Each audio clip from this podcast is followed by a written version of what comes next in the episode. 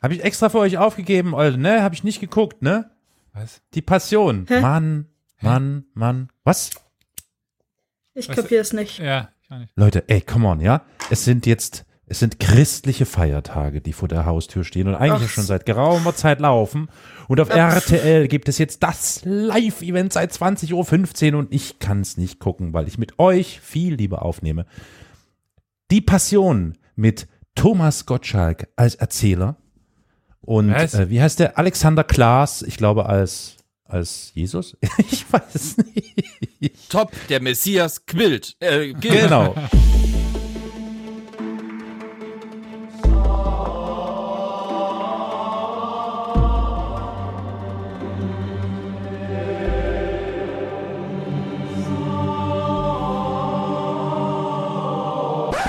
Gibt's eigentlich, warte mal, gibt's irgendwie einen, einen, einen, einen klerikalen Gruß, den man jetzt so äh, äh, zur Osterzeit äh, von sich gibt? Sowas wie Heil Gott sei mit dir? Ei. Was? Gott, Gott, Warum kommt Heil vielleicht Ei. mit, mit Heil um die Ecke? Na, weil Heil Cäsar, Heil dies, Heil das. Heilkräuter. Heilkräuter. Carol googelt. Ostergruß. Und Flo äh, zieht wieder Bücher durch die Nase. Oh ja. Ich leck doch dran, gell? Ja, stimmt. Ja, ja. Ach toll, wir wünschen ein frohes und gesegnetes Osterfest. Mhm. Ja, doch. Toll. Aber gut. Hallo und dicke Eier, ihr Lieben, oder so? Keine Ahnung. Genau. Gesegnete K-Woche. Ja. ja. My car Ist is dann nächste. Woche L-Woche oder M-Woche schon? XL. Ha! Weil wir alle ein bisschen zugenommen haben. Warum musst du immer den Salzstreuer auspacken? Na, wenn wir mit Eiern Ja, zu tun haben, schmeckt passt das Essen. Ja, ja. Ja.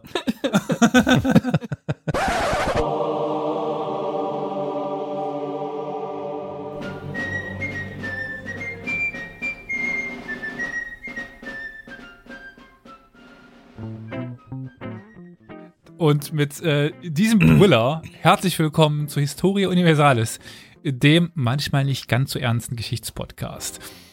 Und auch heute wird es auf die ein oder andere abstruse Art und Weise was zum Lachen geben.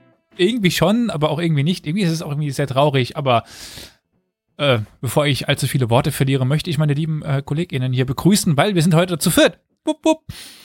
Äh, ich fange mal hier beim Twitch-Stream, weil wir sind wieder live auf Twitch. Äh, 22 Uhr mittwochs und so.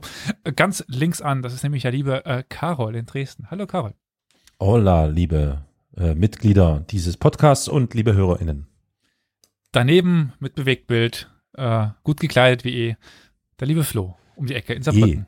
Ja, eher wie eh Gekleidet? als wie je. Ich habe ein weißes Hemd, da das irgendwie bis zum Bauchnabel fast auf. Egal, naja. Äh, hi. Das sieht ja keiner. Man sieht immer nur deine schöne Mütze und Ja, weißes ja. Hemd so ein bisschen. Das ist nur, damit die Glatze nicht so blendet. Ja. Ja, Carol sitzt hier wahrscheinlich eh wieder nackt. Egal. Äh, Ja. Holen wir noch die liebe Victoria dazu, die sich wahrscheinlich jetzt gerade schon, ähm, Entblößt hat obenrum. was? Ich wollte sagen, Naja, naja ich, hä? Also ich meine, sie ist doch junge Mutter und äh, Nur weil ihr hier alle nackt vorm Mikro sitzt oder nur spärlich bekleidet, heißt das nicht, dass ich das auch mache. aber du Carol musst doch deinen das. mütterlichen Pflichten nachkommen, das meinte ich. Die Mütterpflichten, mütterlichen Pflichten wurden gerade beendet und ich bin jetzt Okay. wieder allein im Zimmer. Gut, sehr gut. Ich glaube, ich schalte jetzt doch RTL ein. Die Passion ist könnte so- eh nicht lustig sein. Ist ja. das ein Musical? Oder ist das, was ist das? Mm, Ja, ja, ja, Musical, klaro, logisch. Achso, das heißt, die hüpfen dann über die, nagelt ihn ans Kreuz. Oh yeah, yeah, nagelt ihn ans Kreuz. Oh, Sowas yeah. in der Art. Ja, Okay, gut. ja. Oh, Und nebenbei so Gottschalk so, äh, ich, ja, also, äh, ich, ähm, da, äh. Top, der Nagel hält. Ah, je. hey, Konzentration. Also, ihr Ja. merkt ja schon, Flo ist ein bisschen äh, verzweifelt, aber Flo ist ja nicht mehr ganz so verzweifelt, weil ihr habt ihm, Flo, ich bin verzweifelt. ich wollte die passende Überleitung machen, jetzt Dankeschön ja. hier. Da nach rechts, äh, darum, dahin muss ich gucken. Z, z, z, z, z. Ähm, jedenfalls, Flo hat ja, ja, etwas bekommen, damit es ihm besser geht. Was hast du denn nämlich bekommen, lieber Flo? Ja, also, äh, ihr hasst mein Bücherregal, merke ich. äh, ihr hasst es wirklich mit nachhaltiger äh, Härte. Äh, ich habe schon wieder ein Buch bekommen.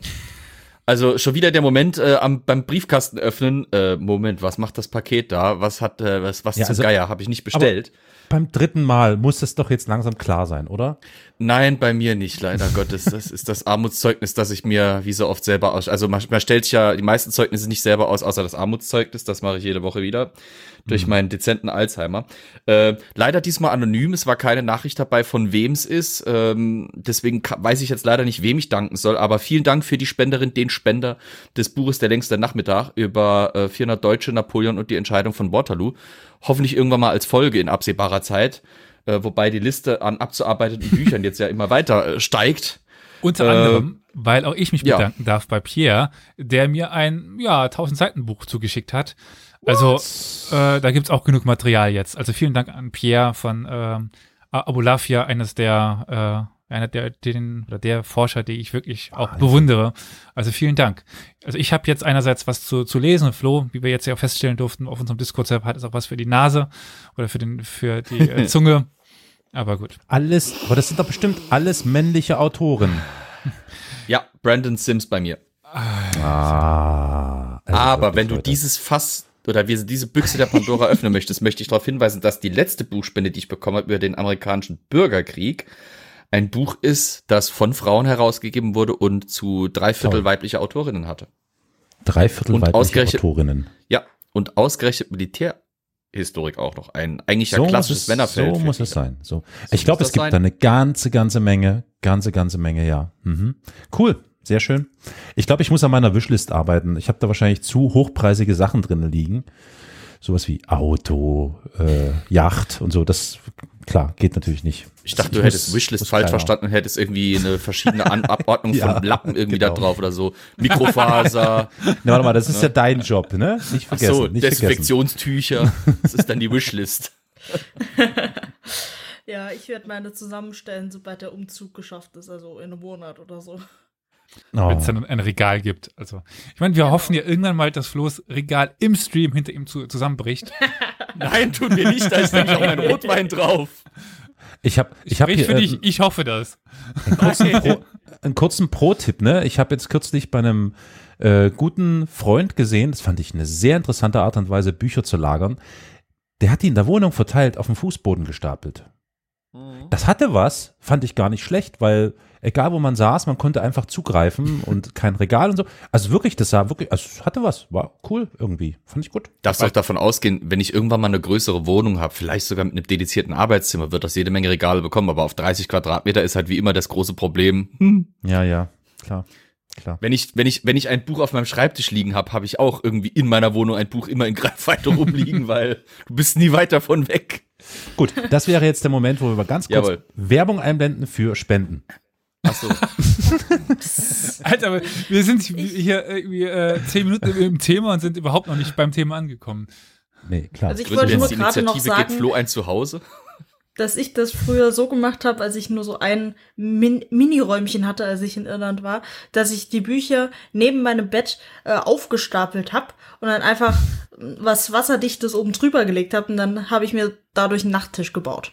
Geht auch. Ja, siehst du? Genau. Idee, Bücher ja. sind echt eine tolle Sache. Viel Zeit. Das geht mit E-Books nicht. Alter, das ist mir jetzt gerade auffällt. Also Bücher sind vielseitig, ist eine mehrdeutige Aussage, ne? Ja. da, da, ja. Gut, aber kommen wir zu unserem heutigen Thema. Und dafür, das ist jetzt natürlich für den äh, Feed ein bisschen schwierig, deswegen werden wir das ab jetzt rauscutten. Dafür habe ich nämlich etwas vorbereitet. Wir haben nämlich jetzt einen gemeinsamen YouTube-Link, den wir uns gemeinsam anschauen können. Ich meine, je nachdem, wie viel wir darüber sprechen, werde ich es doch nicht ra rauscutten. Ihr hört das schon im Feed, wenn wir jetzt noch da sind, dann wurscht. Jedenfalls habe ich da ein Video vorbereitet, das das heutige Thema introduzieren wird, einführen wird. Und das Hören schauen wir uns jetzt gemeinsam an, weil der Stream sieht das und ihr seht das hoffentlich auch alle, nicht wahr? Hier, äh, Ja. ja. Gut. Und ich drücke dann nämlich jetzt auf Play. Okay. Brauche ich da Ton dazu? Ja, Okay, Hast du Ton? klar. den kenne ich doch.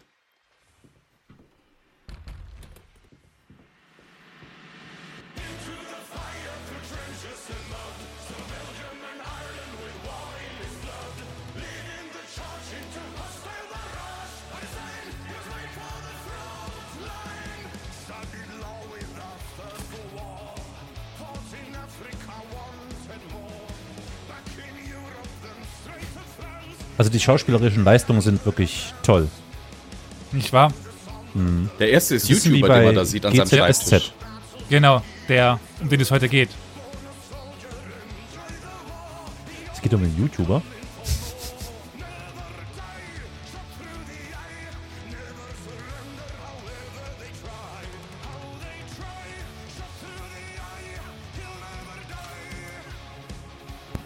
Er ist mir unsympathisch. Sind das auch die Bandmitglieder oder sind das alles Laiendarsteller? Sieht so aus. nee, das ne? sind die Bandmitglieder. Also die, Echt jetzt? Ah, die ja. Deutschen sind die Bandmitglieder. Ah ja, okay. Die, die im Graben stehen, oder? Die mit den langen Haaren. Die mit den langen Haaren, ja. Klar. Zum Beispiel, ja. Oder der mit dem Iro halt. Das ist der Sänger. Ja. Die. So sahen die wirklich im Ersten Weltkrieg aus, die deutschen Soldaten. Ja, ja, voll. Alles Metalheads. War die German Air Force.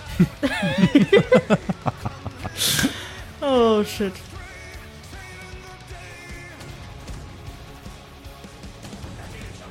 Gott, so ein Aufwand. Moment, hat der eine, Moment, hat der eine Thompson gerade gehabt? Ja, der Ja. hat eine Thompson.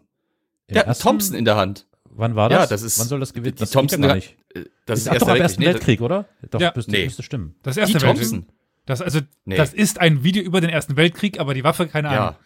Nee, Na, die, die Waffe, Waffe ist, müsste- mal, die, Die gibt's am Ersten Weltkrieg. Die Tommy, die Tommy, ja, doch.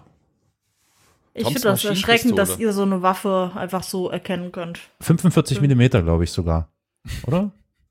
1921 bis 44 gebaut worden. Die, das ist die Waffe, das Ah, okay. ist, das ist mit, mit einem, mit einem, mit einem, äh, äh, sagen wir's doch, äh, Trommelmagazin, ist das die Ja, ja. Mafia-Waffe der 1920er. Ikonisch, also nicht, dass die jeder wirklich Ja. hatte, aber die ist halt, weil sie halt in Verbindung mit den Chicagoer Mafia-Tätigkeiten um Al Capone und so weiter so berühmt geworden ist, ist das so die Mafia-Waffe. Das ist eine Waffe, die haben die Offiziere äh, der US-Armee im, im Zweiten Weltkrieg häufig Im gehabt, Zweiten, aber ja. im Ersten Weltkrieg nicht. Deswegen irritiert mich das gerade. Ja, schöne Scheiße auch. Super. Alter, Minute 1,43 des Videos und wir haben das schon komplett dekonstruiert. Ja, also das hat mich jetzt auch komplett rausgeholt. Ne? Also die langhaarigen Soldaten, kein Problem, Ja, aber nee, kein die Ding. Thompson,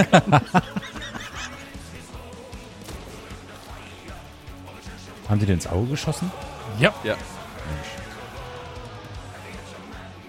Ja, die Schwester sieht auch sehr autist, äh, authentisch aus. Autist. Mit den Gummihandschuhen, Alter, leck mich am Arsch. Ah, und der Panzer aus dem. Zweiten Weltkrieg im Hintergrund auch wieder schön. Oder sind wir jetzt schon beim Zweiten Weltkrieg jetzt? Nein, nein. Ja, das da könnte nicht. Immer noch Erster. Das ist alles Erster. Alles, okay. Ja. Zu viel Battlefield 1 gezockt.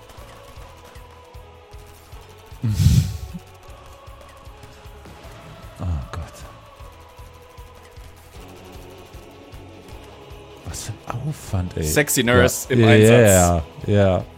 Da wird man doch gerne angeschossen, ne? Brauchst du gar nicht X-Hamster, musst du einfach nur Sabaton gucken. Ja, ja. Äh, wie ist das eigentlich? Der Stream guckt das mit, oder wie? Ja, das Team guckt das mit. Ah, sehr gut. Es wäre jetzt arg komisch, aber ich habe das Rell Mhm. also ein bisschen leiser gestellt. Wahrscheinlich hört man uns. Ansonsten reden wir die ganze Zeit wild durcheinander. Wie schön sie mit dem. Alter. ja, wir brauchen kein OP, das machen wir im Bett. Und die Schwester macht das alleine, ohne Narkose, ohne alles. Boah, Ohne also, ich, also mir war schon klar, dass Sabaton irgendwie ein bisschen peinlich sind, aber das ist ja nur wirklich oberpeinlich bis jetzt, ne? Die Schulterklappen sind deutsch. An der Uniform da eben.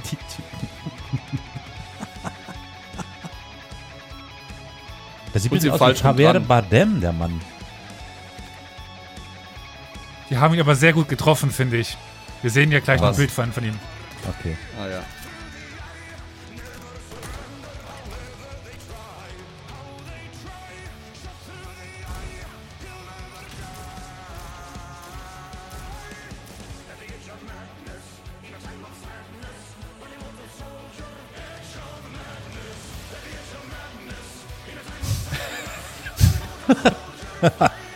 Alter, es ist ein. Oh Gott.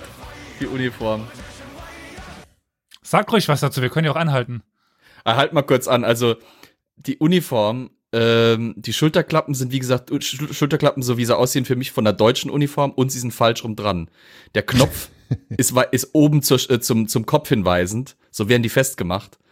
Äh, also sie sind falsch rum dran und also da passt jetzt gerade nicht wirklich viel an der Uniform. Die sieht aus, als hätte man eine britische Uniform und eine deutsche Uniform in einen dunklen Schrank, Wandschrank gehängt und hätte es mal für zwei Stunden mit einer Flasche Weißwein alleine gelassen und das ist dann dabei rausgekommen oder so. Ich muss jetzt wirklich Sabaton äh, googeln, weil das ist ja, also es ist ja eine, es ist ja schlimm. Was ist denn das? Krass. Naja, Findest du? kannst, kann, lass mal, lass mal weiterlaufen. Es ist Lass- lass sehr aufwendig, aber irgendwie auch so, naja. Ich mag's, aber das ist halt persönlich. Aber natürlich, nicht umsonst bringe ich das Video mit, weil man eben genau wie Flo, deswegen danke Flo, super viel Ja. daran äh, kritisieren kann, beziehungsweise interpretieren kann. Wir werden ja, Ja. die Geschichte von dieser Person heute hören, so viel, denke ich, ist ja jetzt klar. Das ist nämlich wer, Flo? Äh, Adrian äh, de, äh, Carton DeWyatt. Oder De Viat, weil er war ja eben Ja, kein, DeWyatt, ja, eingeenglischt ist er Carton DeWyatt. Genau. Also diese Person, um die es in diesem Video geht, äh, geht, die gibt es oder die gab es tatsächlich. Ja. Aber Und der Titel passt auch sehr gut. das war sein, Mhm. seine Bezeichnung. Also The Unkillable Soldier. Und, äh, die Ereignisse, die da dargestellt sind, sind auch, vielleicht, wenn man sie wirklich aufs Minimum runter, runterbricht, äh, ganz, ganz gut getroffen. Aber es ist halt, wie, wie Carol schon am Anfang gesagt, schauspielerisch jetzt nicht unbedingt eine Glanzleistung und ausstattungstechnisch muss ich wieder sagen, also, puh, also wenn ich, wenn ich eine Band habe, deren äh, komplettes, im Prinzip Tagwerk Mil Musik über Militär ist, dann erwarte ich schon irgendwie ein bisschen wenigstens eine Authent- Authentizität, außer Authentizität, außer dass sie, sie wollten tatsächlich bewusst die Leute ein bisschen triggern. Äh, dann, dann okay, aber ansonsten, uff. Mhm. Ich bin irgendwo wahrscheinlich Mitte des Videos rausgeschmissen worden von Studio Link. Hab mich schon gefragt, warum ihr nicht auf mich antwortet, wenn ich irgendwas sage. Ah, Ah, sorry. ja, nee, wir haben dich nur ignoriert, ja, Victoria. ja. Ja, ja. Wolltest du noch Ja. was dazu sagen, oder? Äh, ich hatte mich nur über die sexy Krankenschwester ein bisschen aufgeregt.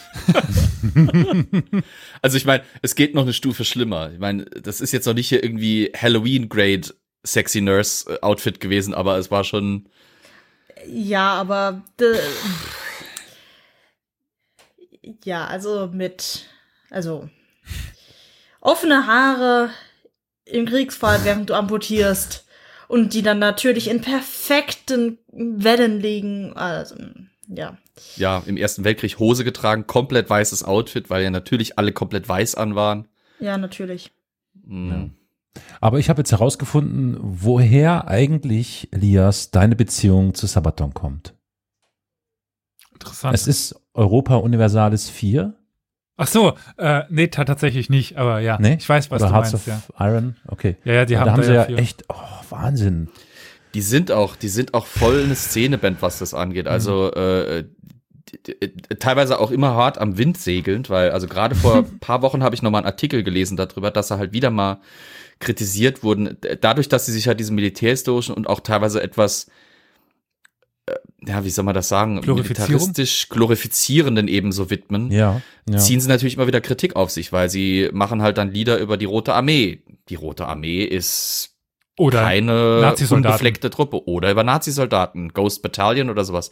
Die werden dann schon da irgendwie ziemlich unkritisch häufig äh, äh, Und kritisch, verwendet. aber nur, solange man nur das Lied hört. Was ja super interessant bei Sabaton ist, dass die zu jedem Lied eine historische Einordnung haben. richtig. Hm. Und das finde ich wiederum super interessant und das machen sie auch tatsächlich gut. Wie ich Okay. finde. Also natürlich jetzt auf keinem wissenschaftlichen Niveau. Nee. Aber auf einem populären Niveau ist das super Einordnung. Und sie stellen sich auch deswegen ihre Verantwortung. Und das zum Beispiel, wenn du vor ein paar Wochen sagst, sie haben sich bei der Ukraine-Krise direkt hingestellt und gesagt, Krieg ist scheiße. Wir machen, Ja. unser ganzer Erfolg basiert auf Krieg. Aber bitte, lasst es, dass wir macht es so, dass unsere Nachfolger keine Lieder mehr über Krieg schreiben können. Haben sich hingestellt und das gesagt, überall. Was ich wiederum sehr positiv fand. Also, nein, natürlich. Das, ja, auf jeden Fall. Die hätten ja nun auch wirklich wieder mit äh, Heroismus durch die Gegend hier so, ne? Äh, Krieg und Waffen liefern, zack, bum, bang und los und bumm und Das ist halt das, wo, wo man dann halt so, wo dann manche Kritiker sagen, äh, Sabaton ist irgendwie nicht ganz vorne, wie sie hinten sind, weil auf der einen Seite glorifizieren sie halt wirklich schon teilweise sehr Hm, klar. unkritisch. Ähm, und auf der anderen Seite kommen sie dann mit so einem Argument, dass das wirkt dann etwas hohl. Wenn ich halt auf, auf der einen Seite Dutzende Songs habe, wo, wie gesagt, auch Kriegsverbrecher quasi oder, oder wo Kriegsverbrechen entweder unter den Teppich gefallen gelassen werden zum Teil oder halt Kriegsverbrecher regelrecht glorifiziert werden für ihre militärischen Taten. Ähm, dann und dann und dann wird da wieder gesagt, ja, aber eigentlich sind wir ja doch irgendwie, das das kommt nicht so bei allen an. Das kommt dann irgendwie manchmal so ein bisschen wie ein Scheinargument. Und und Sabaton ist durchaus auch in Kreisen ausgesprochen beliebt, diese, wenn man ihnen ja glauben kann, äh, äh, eigentlich nicht unbedingt gerne so äh, bespaßen wollten oder bespielen wollten. Genau. Das ist halt so eine Grauzone. Ja. Mhm.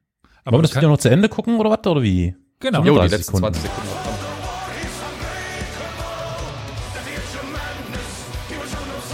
Da ist sie wieder. Hast du gesehen, Victoria? Ja, ja. Krankenschwester. die Schulterklappen. Und russische Orden. The fuck? Okay, das war's. Genau. Und diesen Satz, den ihr gerade seht, frankly, I enjoyed the war, Ja. ist ja relativ berühmt. Und wer sich an einen, einen unserer Quizzes erinnert, dem Ja. sollte jetzt klar werden, dass wir das auch schon mal hatten. Ja. Und heute werden wir ihn vorstellen. De Wyatt oder De, De Viat, wie man ihn auch immer ausspricht. Und Ja. jetzt zum ersten Mal in der Geschichte von Historia Universalis, also zum ersten Mal, seitdem wir streamen, haben wir tatsächlich einen Szenenwechsel. Haha! so, gut. Jetzt habe ich So. natürlich ein scheiß Bild da irgendwie drin hängen. Cool. Was Ach so, du redest von Twitch. Ich denke die ganze Zeit, was passiert jetzt? Was passiert jetzt? Und du sitzt in einem psychedelischen Wald. Ja, ja, und warum ist da so ein komisches Bild, was da nicht sein sollte? Hilfe Gott. So, Und Victoria ist jetzt Elias? ja, ich habe das äh, gerade weggemacht, das sollte nicht da sein. Ah, jetzt, okay. Ähm, ja, Gut, also an einem Szenenwechsel müssen wir noch ein bisschen arbeiten, aber cool. ja, genau. Punkte für die PowerPoint-Transition, wie schon History Johnny gerade sagt. Ja, das, äh, das lernen wir dann noch. Gut. Und jetzt sehen wir auch diesen netten Herrn hier äh, im Stream. Und natürlich auch als, Beziehungsweise die HörerInnen dann im Feed wahrscheinlich als Titelbild, würde ich fast vermuten. wollte ich gerade sagen, Carol, du kannst Oh, meine sorry. Gedanken lesen. Tut mir leid. Ja, gar kein Problem. Und jetzt könnt ihr mir ja schon mal sagen, ich finde doch, dass sie ihn ganz gut auch getroffen haben, oder? Ja, schon. Also, äh, du meinst jetzt im militärischen, also so, so Waffensinne? Ähm, Nein, der Schauspieler. im Charaktersinne, ja. ich meine, ja, ja, ich weiß schon, ich, ich wollte damit sagen, sie haben ihn ja auch versucht zu treffen, aber es hat er weißt du, verstehst du? Oh, au, au. Oh, okay, ja, ja. Wie heißt denn der YouTuber nochmal? Weil das, das, der, das ist ja kein Schauspieler, in dem Sinne, der ist ja YouTuber, der ihn gespielt hat. Ja, ja, äh, wie heißt denn der nochmal? Keine Ahnung. War das der, äh, Rezo. der macht, der macht, glaube ich, den Kanal, der Zerstörer. Äh, nee, der macht einen Kanal zum Ersten Weltkrieg. Ja. Ähm, Ah, ach, das sind ja krasse schon wieder. Verbindungen. Ja, ja. Also der, der ist ein ganz berühmter YouTuber, der äh, sich mit dem. Ersten Weltkrieg beschäftigt. Ich muss, ich muss ihn suchen, das hilft nichts. Ähm, The Great War heißt äh, der Kanal, glaube ich. Genau. Aber ihr erinnert euch jetzt an das Video und das werde ich jetzt alles historisch einordnen, weil, wie Flo schon Ja. sagte, äh, also ist das erst weiter oder Erster Weltkrieg und so weiter. Äh, Im Endeffekt ist es beides und noch mehr. Aber das erfahren wir jetzt ja gleich. Wir befinden uns erst einmal in Frankreich. Also zumindest irgendwie am Anfang jetzt. Und genauer gesagt im Dorf La Boisselle in Nordfrankreich. Oh, wie es ausspricht. La Bruxelles. Bruxelles. Am 2. Juli 1916, am Abend, hatten dort die britischen Truppen ähm, zwei Tage der sogenannten Somme-Offensive hinter sich. Ist ja eine der berühmtesten Offensiven im Ersten Weltkrieg. Und mussten nun La Boisselle einnehmen, das durch ähm, ja, die Deutschen in eine Festung verwandelt worden war. Um 18 Uhr besuchte der Kommandeur der Division, Generalmajor Tom Bridges, die Frontlinien und ernannte den Kommandeur der 8. Kloster? Kloster? Gloucester. Gloucester? Gloucestershire in dem Fall wahrscheinlich. Nee, nie nicht mit Shire hinten dran. Ah, dann nur Gloucester, okay. Gloucester zum Befehlshaber äh, des Angriffstrupps. Das ist wie Worcestershire. Äh, also das Kloster. Das Kloster. Äh, alle anderen waren entweder tot oder verwundet, also Anführer. Deswegen gab es nur noch diesen Kommandanten der achten Kloster. Äh, doch der Angriff gestaltete sich, ge- gestaltete sich schwer. Sorry, wenn ich da jetzt so in den Hintergrund reingrinse, aber ich glaube, das müssen wir kurz erklären. Elias und ich hatten uns mit dieser Folge heute Mittag schon mal auseinandergesetzt. Und zwar, nachdem ich letzte Woche über Piraten gesprochen habe, Ja. hat Elias eigentlich krass gesagt, jetzt diese Woche Piraterie betrieben, weil er hat mir nämlich diese Folge sozusagen geklaut. Ich habe schon vor Monaten mich entschieden, ich will unbedingt mal irgendwann eine Folge zu Adrian äh, Carton Deviat machen. De Und, und Deviat, oder Deviat ja von mir aus. Und dachte mir noch, meine Güte, das wird wieder schön englische Geschichte und so weiter, wo ich mich richtig austoben kann. Und jetzt kommt der Elias und da betont er die Sache noch nicht mehr richtig. Da kriege ich natürlich Pickel am kleinen C. Ja. Aber Ja, ja. nicht nur äh, Flohs Leben ist schwer, sondern auch der Angriff der britischen Truppen. Die konnten nämlich nicht wirklich äh, Boden gewinnen und am 3. Juli gab, die oh Gott, gab es sogar eine deutsche Gegenoffensive. Und um 12.30 Uhr waren die Soldaten wohl eine der heftigsten Kämpfe konfrontiert, die die Division bis dahin erlebt hat. Die Briten waren gezwungen, sich immer weiter zurückzuziehen. Und nur der Mut und Durchsetzungswille ihres Befehlshaber konnte sie dafür retten, aufgerieben zu werden. Aber wer war dieser Soldat, der schon einen Distinguished Service Order bekommen hatte? Er war ein auffällig aussehender Mann, denn er trug eine Augenklappe oder einen Arm, bzw. Hand fehlte ihm, Teil seines Arms. Er schritt unter schwerem Beschuss die Linie auf und ab und ermutigte seine, seine Männer, ohne sich irgendeiner Gefahr bewusst zu sein.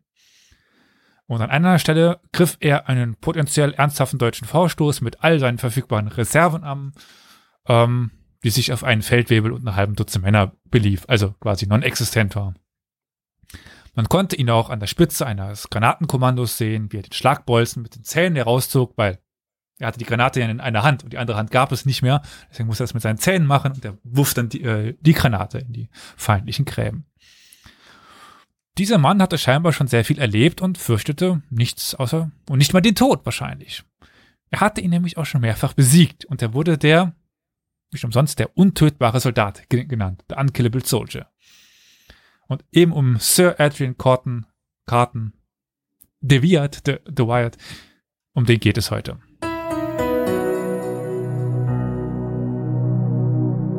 Liebe ZuhörerInnen, vielen Dank, dass ihr eingeschaltet habt. Wenn ihr nach einer Möglichkeit sucht, diesen Podcast zu unterstützen, uns zu unterstützen, dann findet ihr in den Show Notes eine IBAN, auf die ihr uns einmal im Jahr, monatlich, einmal überhaupt eine kleine Summe Geld überweisen könnt, damit wir das machen, was wir momentan machen, diesen Podcast nämlich. Das ermöglicht uns, die Qualität aufrechtzuerhalten und sogar besser zu werden.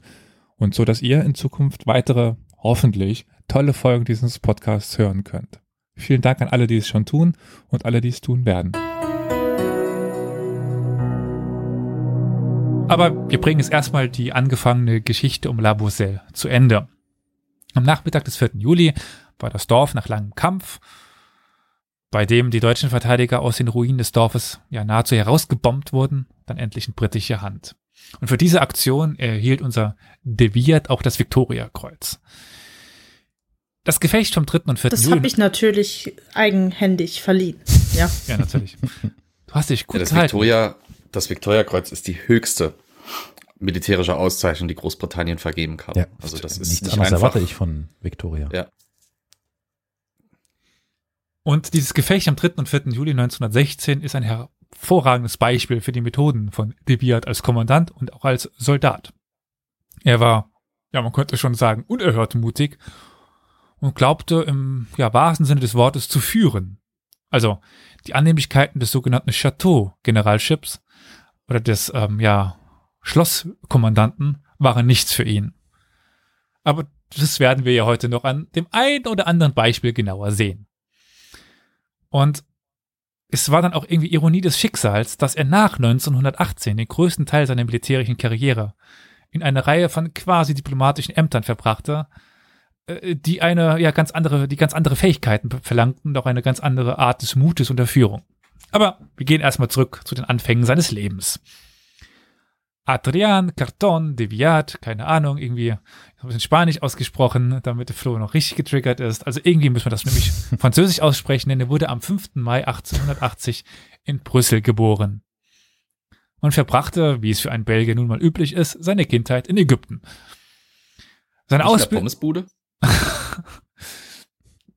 Jetzt muss eigentlich Carol noch kommen, aber egal. Äh? Ich re- wollte, was wollte ich? Nein, ich erzähle nichts von Keller verließen und so. Nein. Nein, nein, okay. Ja, die äh, zwei Ps von Belgien war das doch, oder? ja, genau. Seine Ausbildung erhielt er dann aber in England. Auch wenn er sein Studium in Oxford nie beendete.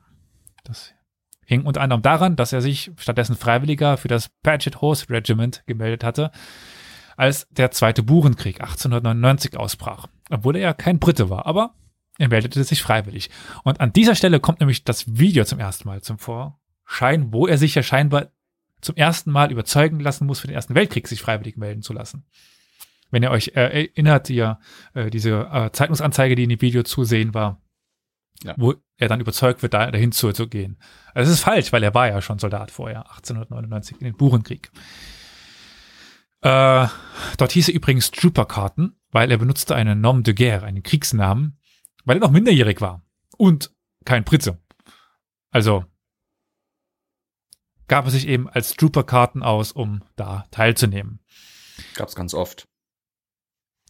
Und er bewies direkt seinen, ja, selbstmörderischen Mut. Obwohl er in einem Scharmützel schwer verwundet und 1900 vorübergehend aus der Armee entlassen worden war, beendete er, ja, den Krieg als Unteroffizier in einem regulären Kavallerieregiment. Das sind die vierten Irish oder königlich irischen äh, Dragoner Guards. Wie kann man Guards übersetzen? Egal. Garde Dragoner. Auf Deutsch muss Das man es sind, umstellen. das sind Garde Dragoner, also die äh, Irish, Irish äh, Guards Dragoons oder Irish Dragoon Guards sind es dann wahrscheinlich, ne? Royal Irish äh, Dragoon Guards. Ja, so, das sind im Prinzip die königlich-irischen Garde Dragoner, wenn du so willst. Genau. Um jetzt die Strichliste zu machen. Eins, er war einmal verwundet, aber noch hatte er all seine Gliedmaßen, sein Auge und so, so weiter. Also er wurde halt angeschossen. Die nächsten zwölf Jahre verbrachte er in der Friedenszeit als Soldat in England, Indien und Südafrika. Also er blieb weiter im Militär. Und er heiratete acht- äh, 1908 in Wien, weil da war er auch irgendwie noch, Friederike Gräfin Fugger von äh, Babel, Babenhausen. Er hat eine Fugger geheiratet. Er hat eine Fugger Ja. ge geheiratet. Mhm. Gut, ich meine, die Familie Fugger war zu dem Zeitpunkt schon nicht mehr so, Geschrieben. Ja, okay. so, naja, noch nicht ganz, aber die war noch nicht, die war nicht mehr ganz so krass wichtig, wie sie vielleicht mal im 16. Ja. Jahrhundert, 17. Jahrhundert Ich war. wollte gerade fragen, die Fugger waren zu dem Zeitpunkt noch existent? Ja, ja, die Fugger gibt's heute noch. Äh, hatten wir das nicht in der Computerspiele-Folge, wo ich mich drüber Ja, aufgeregt hab habe, dass äh, mein Lieblingsspiel, die Fugger 2 aus meiner Kindheit, keine Nachfolger bekam, weil die Familie Fugger nämlich dagegen geklagt hat, dass ihr Familienname mit einem Computerspiel in, Verbo- in? Verbindung gebracht wurde, das Okay. äh, Sabotage und Spionage drinne hatte und sowas und Kupplerinnen und so ein Krempel. Und äh, deswegen mussten die den Namen der Serie quasi in, in die Gilde dann ändern. Und äh, das waren die übrig gebliebenen Reste des Hauses Fugger, die immer noch äh, natürlich nicht arm sind, aber wie gesagt nicht mehr die politische und, und finanzielle Bedeut wirtschaftliche Bedeutung haben, wie sie es mal früher hatten. Ja. Gut. Nach dem Ausflug ins Hause Fugger kommen wir nach Somalia, weil er wurde dort 1914 am Anfang des Jahres hin versetzt in einen, ja, Kamelkorb. Er wurde also Anführer von Kamelreitern. Ein Grund dafür war unter anderem ja das nicht ganz günstige Leben als Kavallerieoffizier in England, das er sich einfach nicht mehr leisten konnte, weil er keine finanzielle Unterstützung durch seinen Vater mehr bekam. Dementsprechend versetzte er sich ins günstigere Somaliland, wie es damals hieß. Und am 23. Juli 1914 verließ er das dann auch als England gen Afrika und währenddem er auf See war, brach der Krieg mit Deutschland aus. Weshalb er aus äh, Somaliland wieder versuchte, z- verzweifelt irgendwie nach England zurückzukommen. Und dann wieder, das Video suggeriert, er ist am Anfang in England. Nein, er war zu Kriegsausbruch nicht in England. Aber vor Ort musste er erstmal einen Feldzug gegen Mohammed ibn Abdullah Hassan, auch bekannt als der verrückte Mullah, äh, ja, teilnehmen. Das war ein Sufi-Scheich und einer der berühmtesten und bedeutendsten somalischen Poeten. Also, wie das nun mal so ist, The Crazy Mullah ist also auch ein Dichter. Und er führte einen jahrzehntelangen Aufstand gegen die Aufteilung der Somali-Gebiete unter den Kolonialmächten Italien und Großbritannien, beziehungsweise gegen die Angliederung der Region Ogaden an Äthiopien. Am 18. November 1914 wurde De Vere dann viermal getroffen, als er eine Gruppe somalischer Truppen bei einem Angriff ja, auf eine Festung anführte. Also, Strichliste, zweite Verletzung. Er wurde viermal jetzt ge getroffen. Der spätere Lord Is äh, Ismay, der ebenfalls anwesend war, erinnerte sich an Carton de Wirt, wie er auf die Festung zurannte, dabei am Arm und am Auge getroffen worden war und bereits eine Verwundung am Auge erlitten hatte, aber, Zitat, er ließ sich nicht bremsen. Also er hat mittlerweile einen Teil seines Ohrs verloren Mhm. Und irgendwie halt Schüsse abbekommen. Ich glaube, äh, genau. Kurze Zeit später sollte er dann auch sein Auge verlieren, aber das komme ich gleich nochmal dazu. Und für diesen, für diese Aktion bekam er auch dann den DSO, Distinguished Service Order. Aber ist auch nochmal so ein Orden. Äh, und das ist ganz witzig. Das kann man an der Stelle vielleicht sagen. Wir wissen ganz viel über sein Leben, weil er 1950 was ge getan hat. Eine Autobiografie.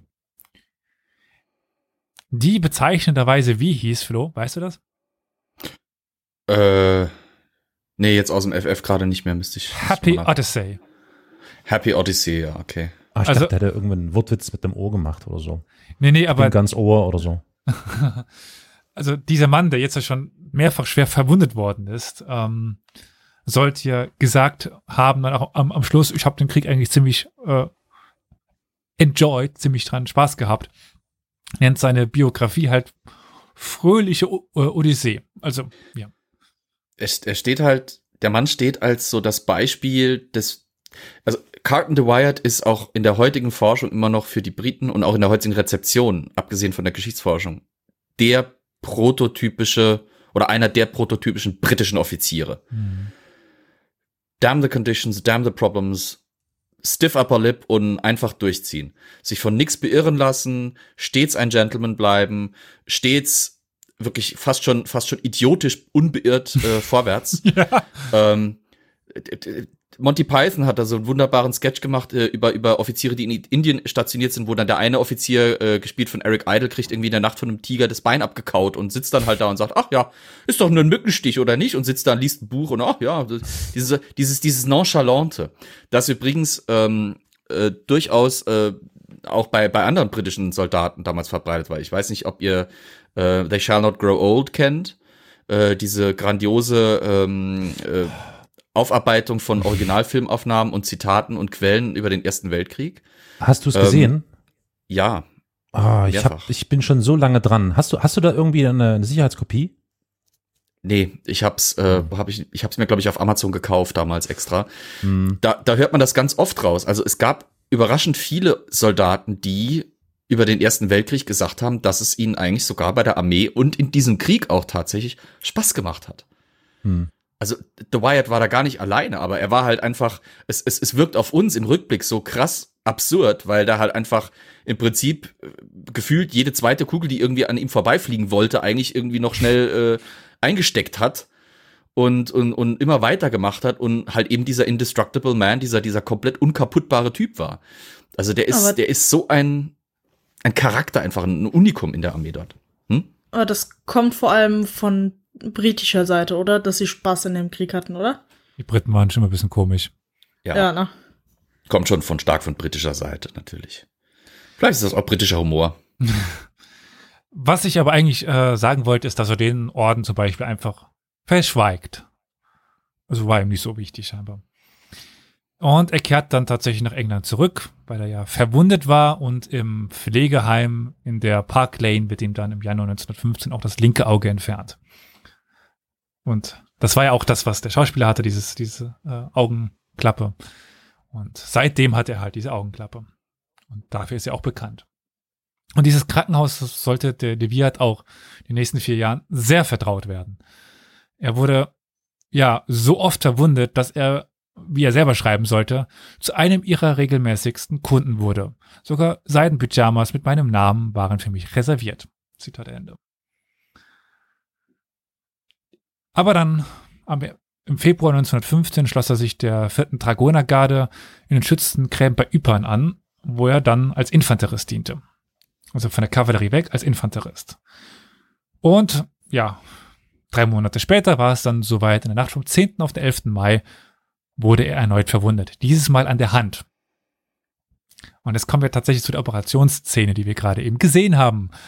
Weil äh, der Chirurg weigerte sich, äh, die Finger zu amputieren. Mhm. Was macht er? Ja, er macht Macht selbst. selber. Er gibt sich die Säge, lässt sie, sie, sie sich geben und sägt sich die Finger ab. Gut. Später wird ihm dann die ganze Hand noch abgenommen, aber erstmal waren es nur ein paar Finger, die dran glauben mussten. Und dennoch kehrt er, ja, eigenhändig und einhändig und einäugig rechtzeitig äh, zur Eröffnung der Schlacht an der Somme im Juli 1916 an die Front zurück. Obwohl er diesen Kampf bei La Boisselle, den hatten wir anfänglich unbeschadet überstand, äh, war es angesichts des Führungsstils von de Wiart unvermeidlich, dass er früher oder später erneut verwundet werden würde. Er ging immer vorweg. Er war immer an vorderster Front und aufrecht stehend, nach vorne gehend. So war es dann auch so, dass er am 23. Juli 1916 in äh, Highwood, das ist äh, wahrscheinlich, ich kenne nur die, die englische Bezeichnung. Hm? Highwood heißt im, im, im Englischen. Ich weiß nicht, was, welche Gegend das jetzt in, in Frankreich ist. Also, ich kenne nur die englische Bezeichnung für die Gegend, wo er dann, ja, durch ein Maschinengewehr am Kopf getroffen wird. Also, man könnte jetzt denken, dass man einen Kopftreffer von einem Maschinengewehr nicht überlebt. Außer man heißt Adrian äh, Carton de, de Wild, dann überlebt man das. Und das heißt, er hatte wieder das Ticket in die Park Lane äh, gewonnen, ins Krankenhaus. Und kaum hat er sich einigermaßen erholt, ging es zurück nach Frankreich. Das war das Muster für den Ersten Weltkrieg für, für ihn. Er kam zurück, wurde verwundet und ging wieder in die Park Lane. Man flickte ihn zusammen, er ging nach Frankreich, wurde verwundet, er kam wieder zurück. Also, wir machen jetzt mal eine kleine Liste. In Somalia hatte er ein Auge und ein Ohr verloren. Bei Ypern war es die Hand, an der Somme war es in den Kopf geschossen und in die Knöchel geschossen, bei Chambray in, in die Hüfte und bei Arras nochmal ins Ohr. Und das zählt noch nicht die ganzen Streifschüsse und ja, wir sagen mal kleineren Verwundungen wie Körpertreffer, die kein Körperteil durchschlagen haben, groß wie Knöchel, sondern ja, irgendwie nur Fleischwunden hatten. Das zählt das alles noch gar nicht mit. Aber er wollte einfach nicht ins Gras beißen. Neben zahlreichen Verwundungen sammelte er, also die sammelte er ja irgendwie wie so Briefmarken, aber er sammelte auch Verwund äh, Verwundungen, sage ich jetzt schon, Beförderungen oder Auszeichnungen. Bis Kriegsende war er zum Generalleutnant aufgestiegen und hatte eine ganze Reihe von Orden gesammelt. Und dann war der Krieg zu Ende, er hat überlebt und in seiner Biografie schreibt er dann, in seiner Autobiografie, frankly, I had enjoyed the war. Ehrlich gesagt hatte ich den Krieg genossen. Das ist eben dieser berühmte Spruch, den wir von ihm kennen. Und dann kommen wir in die Zwischenkriegszeit. Und hier enden ja oft die Biografien von ihm oder die, die Erzählungen. Das Video ist irgendwie eine Mischung aus Ersten und Zweiten Weltkrieg, wie wir ja auch festgestellt haben, und eine Mischung zwischen ganz vielen Dingen. Aber das ist ja ganz klar Frankreich als Ort, wo das Ganze spielt, dieses Video, was wir uns angeschaut haben. Im Zweiten Weltkrieg war er nicht in Frankreich. Aber dazu kommen wir gleich. Willst du noch auf seine Medaillen ein bisschen eingehen?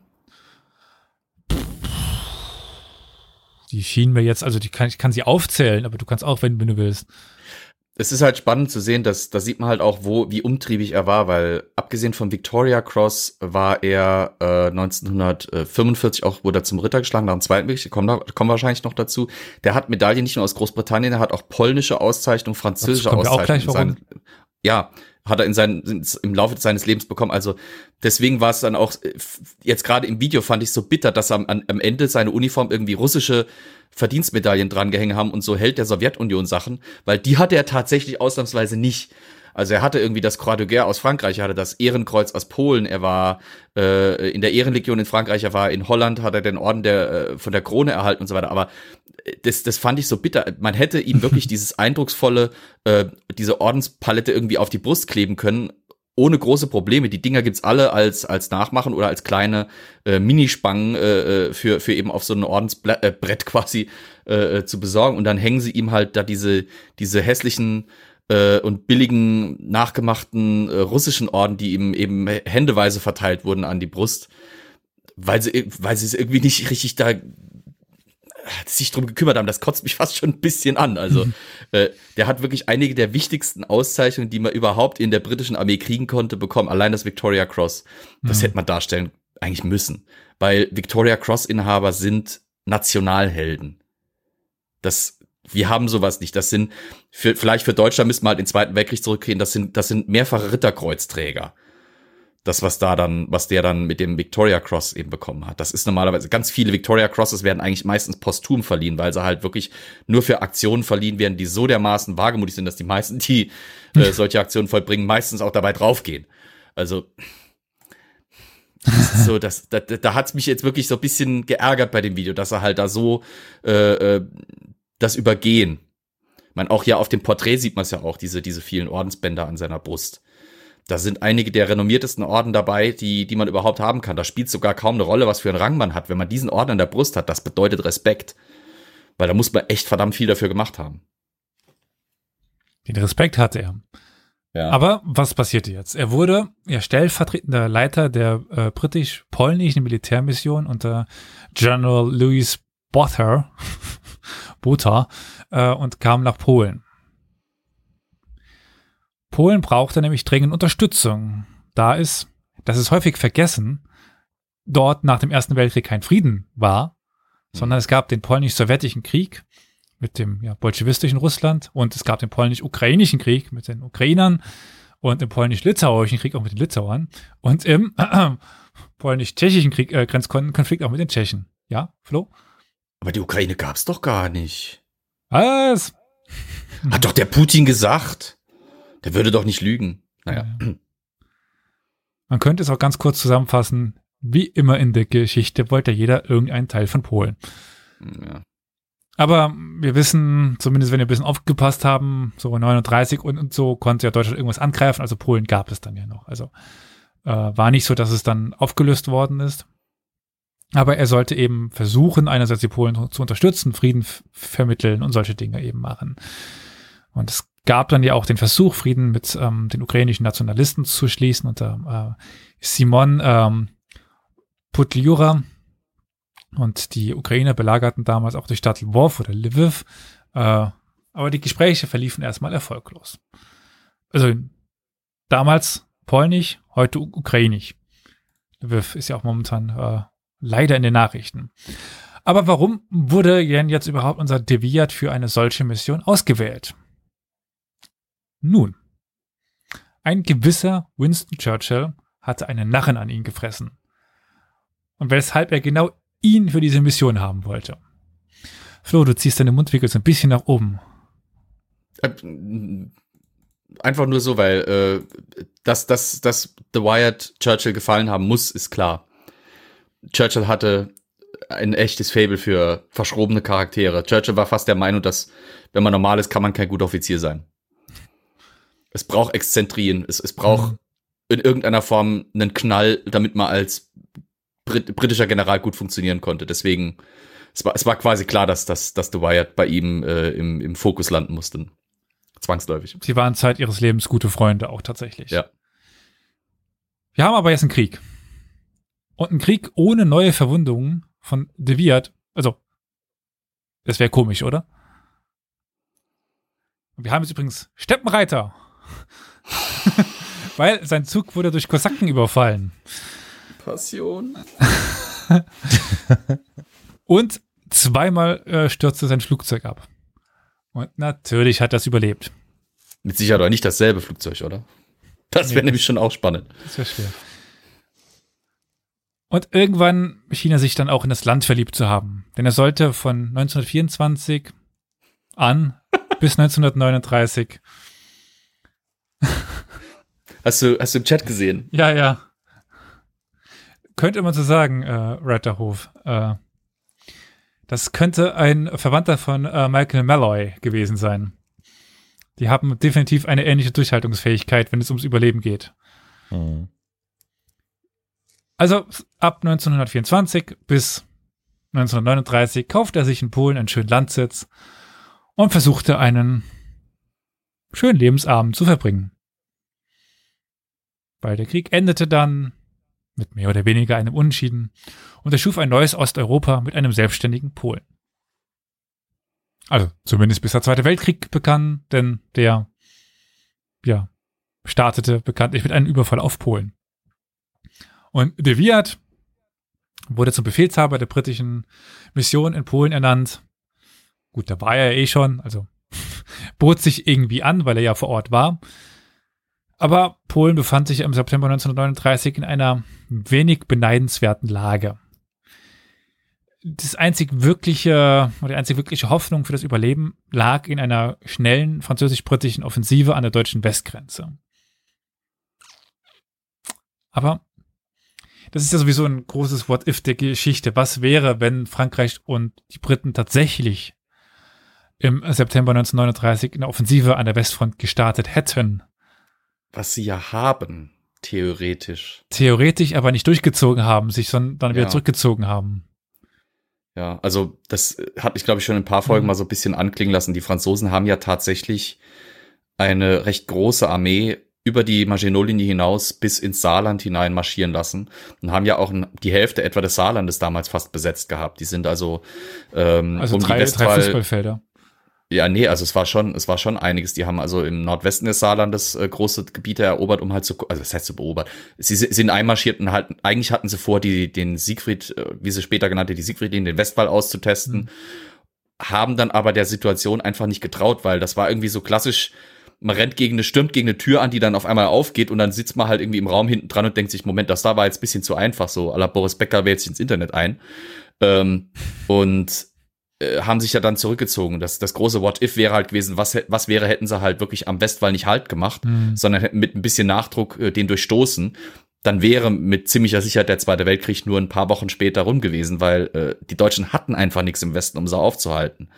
Ja. Aber das Problem war halt, dass die Briten sich relativ schnell schon drauf verlegt hatten, im Prinzip, das, das wird ihnen ja heute auch noch immer wieder gerne vorgeworfen von, von polnischen Nationalisten etc., dass sie, dass sie gesagt haben, Polen ist eh nicht zu halten für uns, wir kommen eh nicht da bis dahin. Und äh, dass man sich eh von vornherein darauf verlegen wollte, erstmal in Frankreich abzuwarten, bis genügend Truppen da sind und bis man eben dann losschlagen könne. Und bis dahin war klar, dass Polen äh, sich nicht halten könnte. Und dann haben sie ja im Prinzip denen nur noch empfohlen, das, was von der polnischen Marine übrig ist, soll dann halt, ich meine, da war auch The Wyatt eine wichtige Figur, der das mit empfohlen hat oder mit weitergeleitet hat, dass die Polen ihre paar Schiffe, die sie noch von ihrer Marine hatten, wie zum Beispiel die Bliskawica, rüber nach England zu bringen, wo sie dann unter der Royal Navy weiter dienen sollten und dass dann halt eben sich jede Menge polnische Freiwillige geflüchtet haben, die dann später auch wieder unter britischer Führung, zum Beispiel in der Royal Air Force, äh, im, im polnischen Geschwader da mitkämpften. Aber mehr war es halt leider nicht. Das, äh, da war The Wyatt auch einer der, der ersten, die halt eben als britischer Repräsentant eine Rolle gespielt haben. Er war das Sprachrohr in Polen. Er war das Sprachrohr, ja. Äh, dementsprechend alles lief dann über ihn. Aber nicht nur die äh, Armee musste fliehen, sondern auch er, nämlich ähm, ja Mitte September aus Warschau in Richtung Rumänien. Und auf dem Weg zur Grenze war er von zwei Dingen beeindruckt. Ja, nämlich der Effizienz der gegnerischen, des gegnerischen Geheimdienstes und der verheerenden Wirkung der Luftwaffe. Die Frau eines seiner Mitarbeiter wurde dann auch bei einem der Luftangriffe getötet, die für ihn das wichtigste Mittel des Erfolges der Deutschen war. Nicht ähm, die, äh, dieser Blitzkrieg, sondern die Luftwaffe. Und das, äh, dieses Ereignis war für ihn, ja, oder brachte ihn zu der Überzeugung, dass, ähm, also er hatte gesehen, wie sich das, also Zi- Zitat, wie sich das Gesicht des Krieges veränderte. Der Romantik beraubt, seines Ruhmes beraubt, nicht mehr der Soldaten, der in der Schlacht ziehen, sondern die Frauen und Kinder, die unter ihm begraben sind. Zi- Zitat Ende. Also dieses Frankly, I enjoyed the war ist zu etwas ganz anderem geworden. Der Zweite Weltkrieg war für ihn ganz anders. Es war nicht mehr Spaß. Das war bitterer Ernst. Wo jetzt natürlich so die Frage ist, ähm, den Ersten Weltkrieg als Spaß zu bezeichnen. Aber das klammern wir jetzt aus, weil wir zitieren ja nur ihn jetzt erstmal. Es gibt ja kaum noch Überlebende. Gibt es noch überlebende Soldaten des Ersten Weltkriegs? Wahrscheinlich nicht mehr. Wenn überhaupt, dann kriegst du sie locker in einen äh, relativ kleinen Linienbus gepackt. Also wir können nicht mehr so viele Menschen fragen. Nee. In dem Moment, als die letzten Illusionen dann auch über den Ausgang des Feldzuges endgültig zerstreut waren, als dann, ja, am 17. September auch noch so- sowjetische Truppen nach Polen einmarschierten, machte Karten de Wirt ein ernsthaftes Angebot. Nämlich, er wollte bei, ich glaube, der Mann heißt Smikli Ritz, das ist der Oberbefehlshaber der Polen, bleiben und mit ihm auf polnischem Boden weiterkämpfen. Großbritannien mag Polen in der Stunde der Not im Stich gelassen haben, aber Karten de Wiarts persönlicher Ehrenkodex verbot ihm das. Aber Smigleritz wollte das nicht, äh, Großbritannien wollte das nicht und er zog sich dann schließlich über Rumänien nach Großbritannien zurück. Zu sicher war die polnische Niederlage. Sein Beispiel hätte nicht viel verändert. Aber er brachte eben einige Lehren mit, etwa die furchterregende Stärke der gepanzerten und mechanisierten Streitkräfte, also dieser Blitzkrieg, und vor allem eben der Luftstreitkräfte. Dazu gehört mehr als die gepanzerten äh, und mechanisierten Streitkräfte, Flo, ich weiß. Ich sehe dein Gesicht, aber du darfst nee, gerne nee, etwas dazu ist, sagen. Es ist, äh, die neuere Forschung hat vor allem einen großen Irrtum aufgedeckt, und zwar beim Blitzkrieg denken wir halt immer an Panzerverbände, Panzerverbände und noch mehr Panzerverbände, die unterstützt werden von Infanterie, die meistens auf LKWs sitzen. Der deutsche Blitzkrieg tatsächlich, wie er aber wirklich ausgesehen hat, und zwar abseits der Wochenschau-Propagandavideos, war nicht so mechanisiert, wie wir immer denken. Die deutsche Armee in den Frühphasen ihres Blitzkrieges hatte mehr berittene Einheiten und mit Kavallerie oder eben mit Pferdegespannen ausgestattete Einheiten als mechanisierte Einheiten. Der Mythos, dass die alle mechanisiert sind, wurde natürlich von der Propaganda auch gestreut. Der Gegner sollte Angst haben. Das hat auch funktioniert. So nachhaltig, dass wir das bis heute immer noch so verfestigt in der, in der populären Rezeption haben. Aber tatsächlich war ein Großteil des deutschen Blitzkrieges, auch später dann in Russland, äh, nicht mechanisiert, sondern eher beritten. Etwa die furchterregende Stärke der gepanzerten, berittenen und mechanisierten Streitkräfte ja. und vor allem der der Luftstreitkräfte. Und im April 1940 stand Carten de Wirt dann vor einer der größten Herausforderungen seiner, seiner Laufbahn. Also nicht etwa der Erste Weltkrieg oder der, der Burenkrieg. Nein, er hatte ja jetzt nämlich das Kommando über die Maurice Force, Morris Force. Äh, also das norwegische Expeditionskorps bekommen. Aber eigentlich war er 60 Jahre alt, er hatte noch nie äh, die Stabsakademie besucht und hatte 1918 als Brigadier in einer Armee mit äh, 60 Divisionen überhaupt irgendwie Erfahrung mit einem Kommando ge gesammelt. Also er war noch nie in so einer Position gewesen. Das andere waren alles mehr diplomatische Missionen dann da, danach. Zwei Faktoren sprachen dennoch für ihn. Sein ausgezeichneter Ruf und seine persönliche Erfahrung als, ja, Gesandter, nämlich mit den deutschen Operationsmethoden. Er wusste, wie die Deutschen operieren. Und am 9. April 1940, da können wir auf Losfolge verweisen, mhm. überfielen die Deutschen Norwegen und Dänemark. Die Alliierten antworteten dann mit einer Landung eigener Truppen in Norwegen. Das wichtigste Ziel war Narvik im Norden de des Landes, aber auch Trondheim sollte da eine gewisse Rolle einnehmen. Die Operation Trondheim zu sichern, also das ist im Morris Force, wurde dann unter sein Kommando gestellt. Er traf ein, um es dann auch direkt in spektakulärer Art und Weise zu übernehmen. Als sein Sunderland-Flugboot am 14. April vor der norwegischen Küste eintraf, wurde das Flugzeug von deutschen Jägern angegriffen. Ich meine, wäre ja auch irgendwie komisch gewesen, wenn De Wirt eintrifft und das unbeschadet tut. Auf dem Zerstörer HMS Somali bezeichnenderweise der Somalia-Zerstörer, die Vergangenheit holt ihn ein, traf er dann den bekannten Schriftsteller und Colonel Peter Fleming und auch den Entdecker Captain Martin Lindsay. Ihr Bericht aber war nicht sehr ermutigend. Der tiefe Schnee würde das äh, Verlassen des Hafen erschweren und es gab kaum Möglichkeiten, große Truppenverbände überhaupt vor der Luftaufklärung der Deutschen zu verbergen. Um die Gefahr aus der Luft während der Ausschiffung zu minimieren, wurden die Truppenschiffe weit nördlich nach Lillosionna geschickt. Von dort aus ging es dann nach Namsos, das ist eine Stätte in Norwegen. Auch dort war es, also wie in den beiden, wie der ersten Hafenstadt, war es bisher rückgeblieben. Aber ein französischer General, den de Wirt unglaublich mochte, ließ ein deutsches Flugzeug beschießen. Woraufhin die Luftwaffe sich natürlich dachte, Moment einmal, was war das denn? Und mehrere Bombenangriffe auf diese Gegend flog. Während dann die Bomben auf äh, Namsos niedergingen, machte de Wirt sein Gefühlen über die Franzosen Luft. Also Zitat, soll er gesagt haben. Verdammte Frösche, sie sind alle gleich. Ein Knall und sie sind weg. Nicht mein Zitat. Der Überfall hatte jetzt aber zwei Folgen. Namsos wurde schwer beschädigt, was zu Schwierigkeiten bei der Versorgung und Verstärkung führte. Und die Morris Force wurde ständig aus der Luft beobachtet. Sie waren nicht mehr unentdeckt. Und der ursprüngliche Befehl lautete ja Trondheim in Zusammenarbeit mit einem direkten Angriff von Wasser äh, anzugreifen. Aber das wurde jetzt zunehmend schwieriger. Und die schlecht ausgerüsteten französischen Chasseurs Alpines wurden dann auch in Namsos zurückgelassen. Also die, die quasi dafür gesorgt haben, dass man wusste, dass sie da sind. Die Briten waren aber kaum besser ausgerüstet und die Männer und ihre Offiziere waren, abgesehen von de Beer, ziemlich unerfahren. Aber das Schlimmste war, dass die Luftabwehr nur noch sporadisch durch britische Flugzeugträger gewährleistet werden konnte, sodass man eigentlich ununterbrochen unter ja, Feuer deutscher Luftwaffe stand.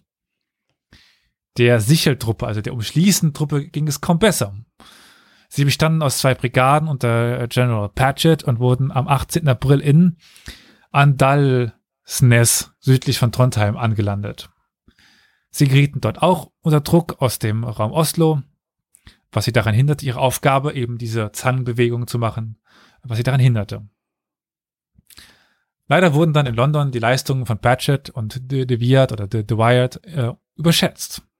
Weil am 19. April schlug Churchill selbst noch vor, ja, den direkten Marineangriff auf Trondheim, also die Operation Hammer, aufzugeben.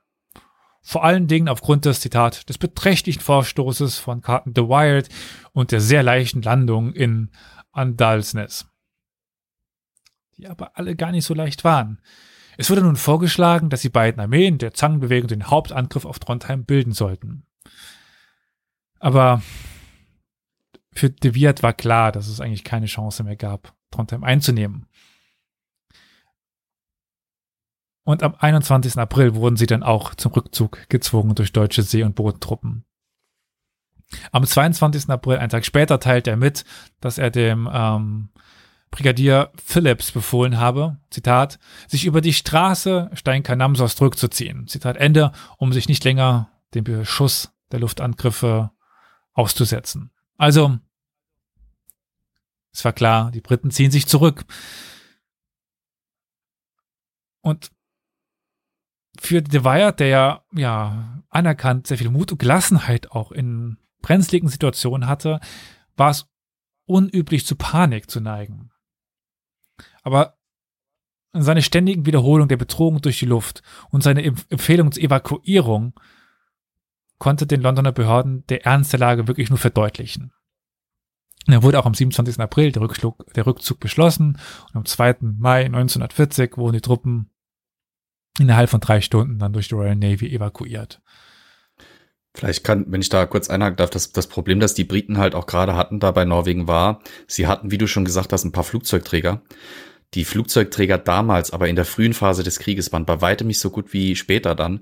Die hatten teilweise nicht, wie, nicht, nicht viel bessere Flugzeuge, als sie im Ersten Weltkrieg hatten. Also ein Großteil der Flugzeugträger benutzten teilweise immer noch Doppeldecker, Während die deutschen Flugzeuge inzwischen ja äh, durch die Vormärsche und die Besetzung von wichtigen Flughäfen in, in Norwegen tatsächlich von dort aus mit ihren modernsten Flugzeugen operieren konnten. Also das waren Heinkel-Bomber, das waren Ju äh, Junkers äh, Sturzkampfbomber, das waren auch äh, frühe Heinkel-Jäger und so weiter. Die konnten halt mit landgestützten Flugzeugen mit ziemlich großer Sicherheit dort operieren.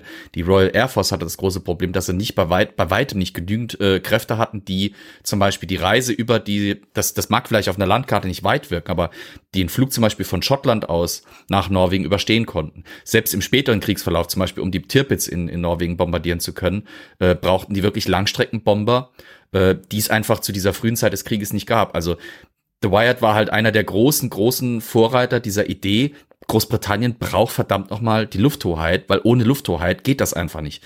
Der deutsche Krieg, wie er geführt wurde, der Blitzkrieg ging nur unter dieser Glocke von Luftüberlegenheit, äh, äh, wie, wie sie eben im ersten, in der ersten Phase des Zweiten Weltkriegs und noch Teilen des, äh, des mittleren Verlaufs des Zweiten Weltkriegs stellenweise aufrechterhalten werden konnte. Mhm. Das, das, das wollte den Briten teilweise auch von der Doktrin her einfach nicht in den Schädel, beziehungsweise die konnten halt sich nicht äh, mal schnell so eine Luftwaffe aus den Rippen schneiden. Ne?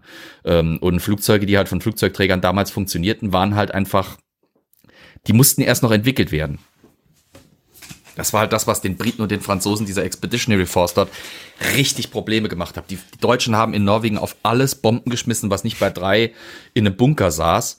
Äh, hatten wir auch bei der Folge von mir da, äh, dass die zum, zum Teil sogar auf politische Aktionen, wie zum Beispiel die Ablehnung des norwegischen Königs des, äh, des äh, deutschen Kapitulationsangebotes, darauf haben die geantwortet, indem die ein paar Städte bombardiert haben, wo sie davon ausgehen konnten, dass der norwegische König dort irgendwo untergekrochen war.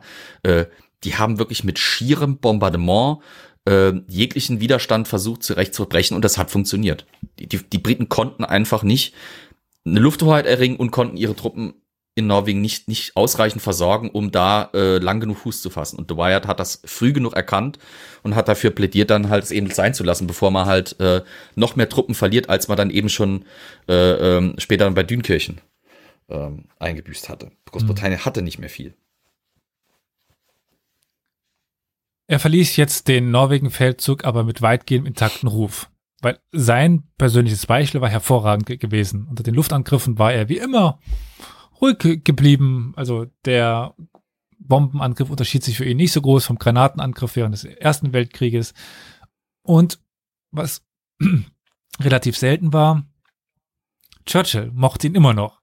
Also Churchill hatte so ein Problem mit äh, gescheiterten Generälen. Aber für Churchill war das jetzt kein so großes Problem, dass er gescheitert ist. Dabei hatte er selber mit, äh, mit äh, ah, Gallipoli ja nicht unbedingt gerade eine sonderlich gute Vergangenheit, der gute Churchill. Zu Gallipoli, so viel kann ich spoilern, werden wir in ein paar Wochen auch kommen. Mm. Da werde ich ihr wieder in deinem britischen Wässern fischen, ne? Oh ja. Ich warte noch auf eine Steppenreiterfolge von dir. Ja, toll. Sack. Norwegen sollte aber die letzte, das letzte militärische Kommando von de sein. Im April 1941 wurde er zum Leiter der britischen Militärmission in Jugoslawien. Also jetzt ist er auch noch dort unterwegs. Aber während eines Fluges über das Mittelmeer stürzte er vor der nordafrikanischen Küste ab.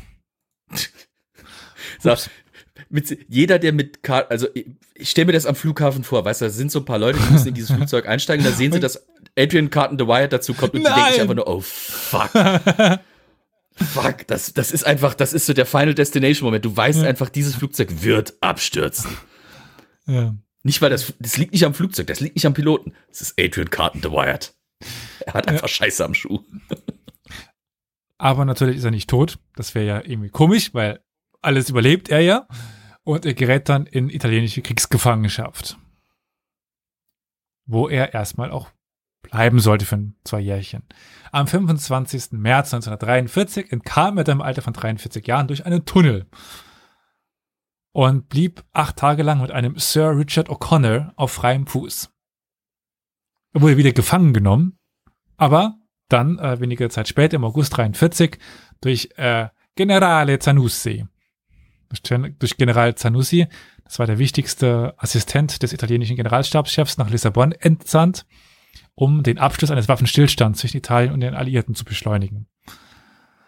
Wir wissen, der Duce äh, war auf Seiten Deutschlands in den Krieg eingestiegen, aber wie ein, ja, italienisches, wie soll ich sagen, wie eine italienische Tradition es wohl mittlerweile wurde, wechselten sie während des Krieges die Seiten und ja, er begleitete dann die Delegation als Zeichen des guten Willens.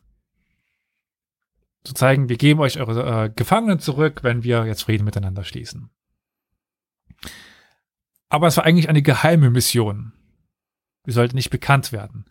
Warum er dann unbedingt den sehr auffälligen Karten de Wirt mitnahm, ist fraglich. Der Mann war erkenntlich. Er trug, wie gesagt, Augenklappe, fehlte ein Teil seines Arms, Teil des Ohrs. Äh, den Schnauzer dürfen wir ja auch äh, bewundern. Also dieser Mann war auffällig. Und ein dadurch unvermeidliches Ergebnis war, dass es die Legende gibt, dass er verantwortlich war für diesen Waffenstillstand. Aus dem Gefängnis heraus, aus der Kriegsgefangenschaft. Aber gut, das ist wie gesagt nur eine Legende. Im Oktober 1943 ernannte dann Churchill äh, unseren De Wirt zum persönlichen Vertreter wo wohl? Wo war er noch nicht? Wo war er noch nicht abgestürzt? In China. Bei äh, Chiang Kai-shek. und wurde dann eben auch zum Verbindungsoffizier zwischen ähm, Chiang Kai-shek und Mountbatten. Da haben wir wieder einen Mountbatten aus der letzten Folge. Weiß ich nicht, ob die verwandt Ja. sind. Wahrscheinlich schon. Doch, doch, das sind die Mountbattens of, äh, das war, warte mal, was? War es Mountbatten, der, der äh, Lord Admiral? Oder? Ja. Ja, dann war es Mountbatten of Burma, das sind Cousins ersten oder zweiten Grades äh, der Mountbattens, die, äh, also Lord Mountbatten war ein Cousin, meine ich, von, von Philip Mountbatten, also dem Herzog von Edinburgh. Aber diese Mission war nicht besonders einfach. Es war kein, nee, den Vergleich lasse ich jetzt. Äh, China war ein diplomatisches Schlachtfeld zwischen britischen und amerikanischen Interessen. Also bis 1939 war Großbritannien ja die westliche Macht mit dem größten Einfluss in China. Opiumkrieg. Wollte ich, wollten wir auch mal eine Folge zu machen. Super interessant, aber egal. Mhm.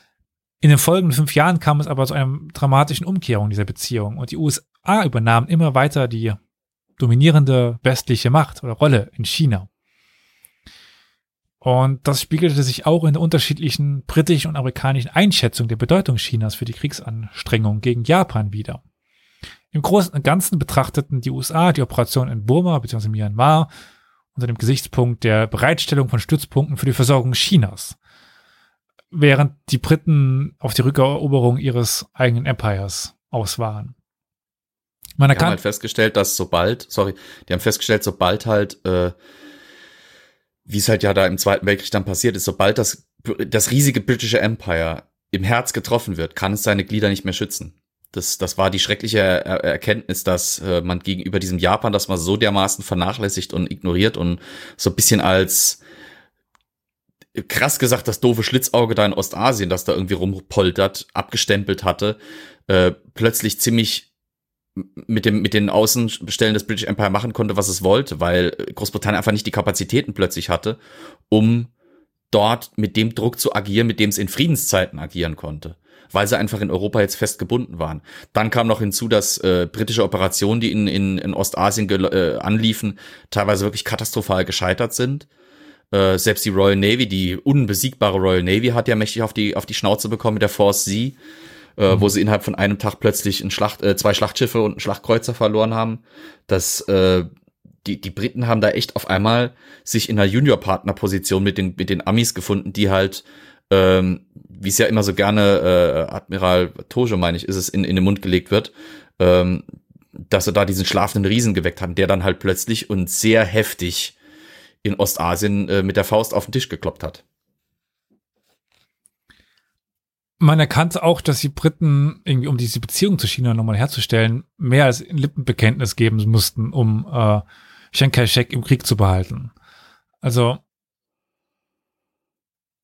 das, wir müssen nochmal eine eigene Folge zu China und, und Japan im Zweiten Weltkrieg machen. Das ist ja was super Interessantes, was in, uns, in unserer westlichen Welt so gar nicht präsent ist. Also äh, dementsprechend klammere ich das jetzt hier erstmal aus. Und Churchill kommentierte dann im August 1944 auch etwas säuerlich, dass die britischen Truppen in Birma fehl seien und, also jetzt Zitat, unter den denkbar schlechtesten Bedingungen kämpfen, um die amerikanische Flugroute über den Buckel zu schützen, ihr sehr überschätztes China. Also Churchill selbst gab China einfach keine wichtige Rolle. Das amerikanische Misstrauen gegenüber dem britischen Imperialismus verleiht dem Problem dann noch eine weitere Dimension. Die Situation erforderte jemanden, der sowohl den Amerikanern zuarbeiten konnte oder mit denen zusammenarbeiten konnte, als aber auch die britischen Interessen schützen konnte. De Viat. Und seine Haltung gegenüber Chiang Kai-shek war im Allgemeinen noch positiv. Im Januar 1945 erstattete er dann dem britischen äh, Kriegskabinett persönlich Bericht.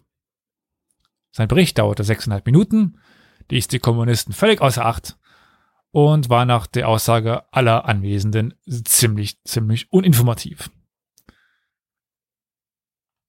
Ja, Carton de Wirt, wie Churchill auch selbst, war im Wesentlichen ein Viktorianer. Ein Mann, dessen Ansichten in der Blütezeit des Empires geprägt wurde und ziemlich von der britischen Überlegenheit überzeugt war.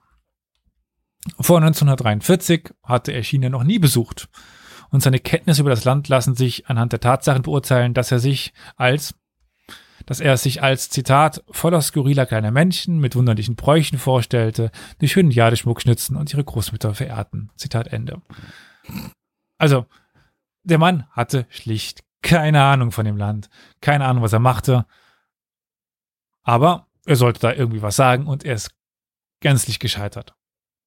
Das war halt das kolonialistische Bild, das man von Asien in Großbritannien zur damaligen Zeit hatte. Ja. Das ist halt, ich meine, China war damals nicht, äh, nicht unbedingt gerade ein Beispiel für einen stabilen Staat. Um es sehr Ja. harmlos auszudrücken. Die waren mitten im Bürgerkrieg. Ein riesiges Land, das komplett implodiert war. Und jetzt von den Westmächten im Prinzip auch eigentlich, die hatten diese Implosion beobachtet. Die hatte sich ja abgezeichnet. Das war ja nichts, was, was plötzlich passiert ist.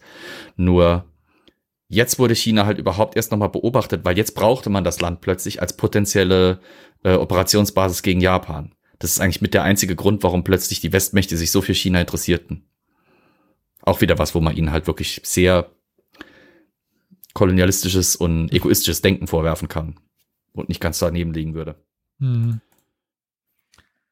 Der Krieg war aber für ihn beendet.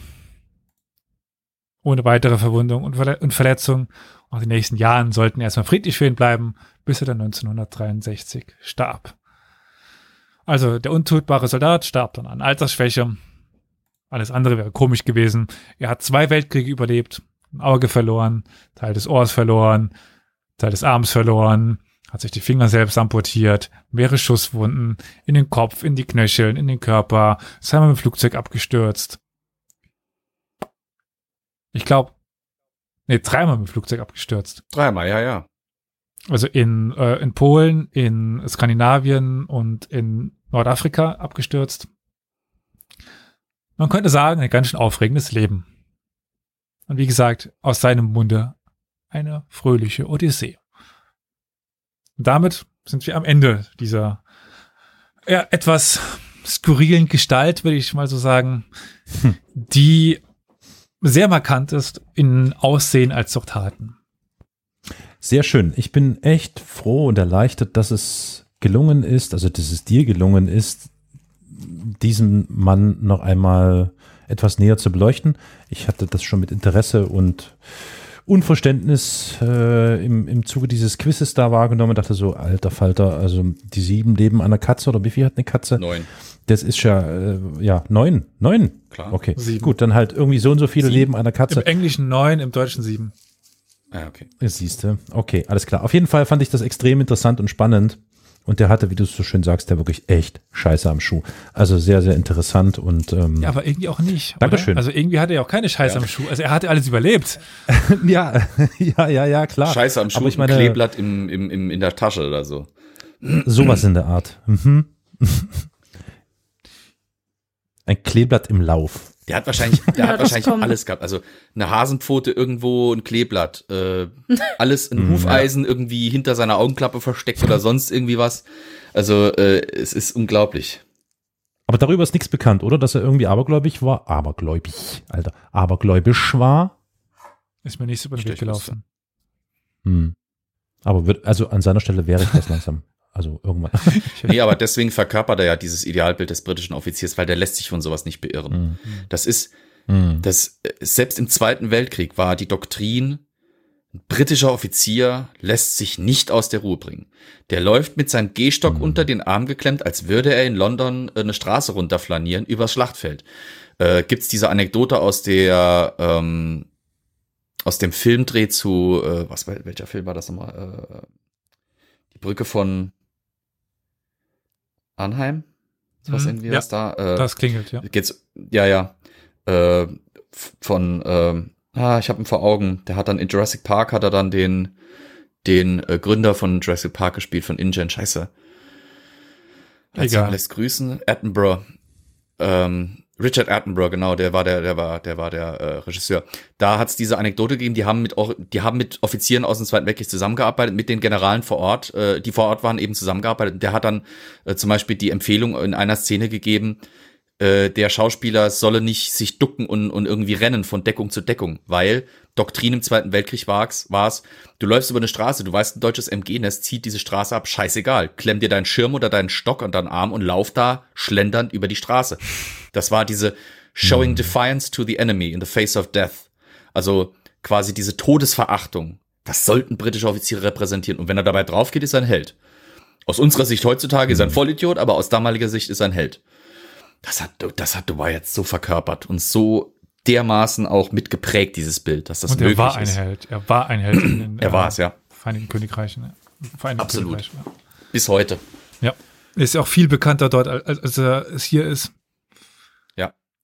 Ja, gut, ist klar. Ich meine, äh, das ist für die ein Volksheld. Das ist, äh, dass dann natürlich ein britischer Volksheld nicht unbedingt in Deutschland so Verehrung findet, ist, außer vielleicht in einschlägigen Kreisen, ist klar. Und es ist Ähm, auch super passend, äh, dass er gar kein Brite ist. Ja, Ja, das stimmt, das habe ich auch gedacht, ja. Passt Mhm. aber auch.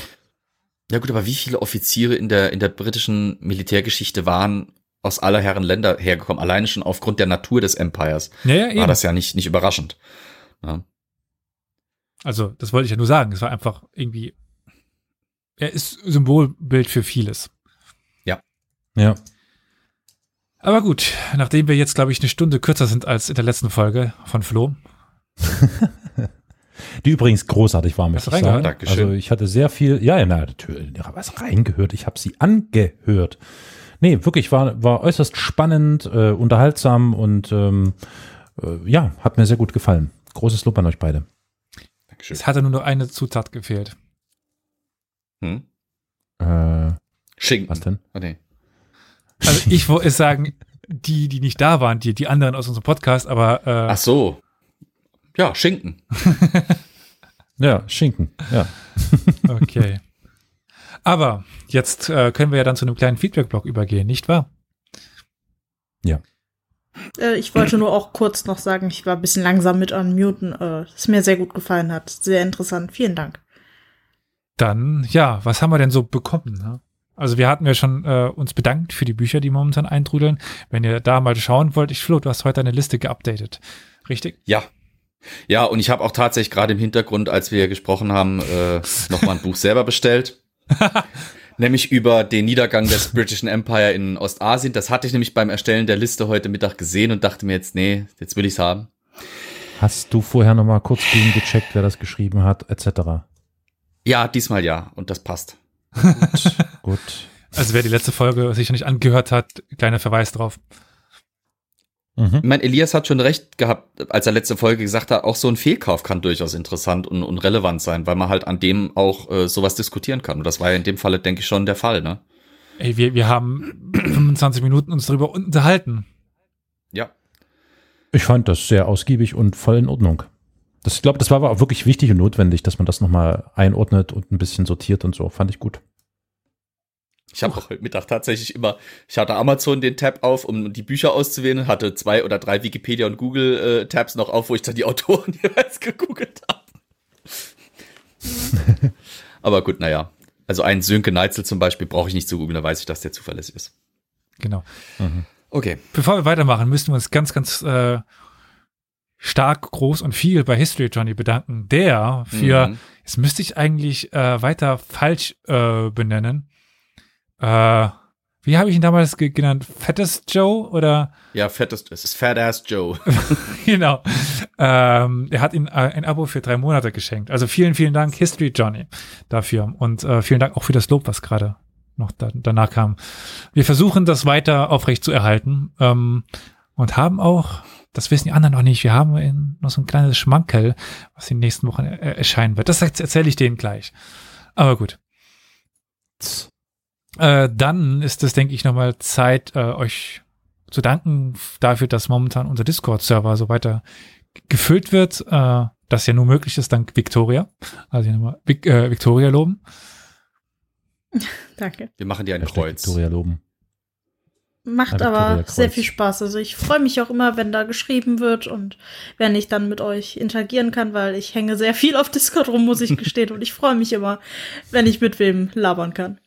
Äh, dann die Frage an euch, äh, da ich ja nicht reinschauen kann.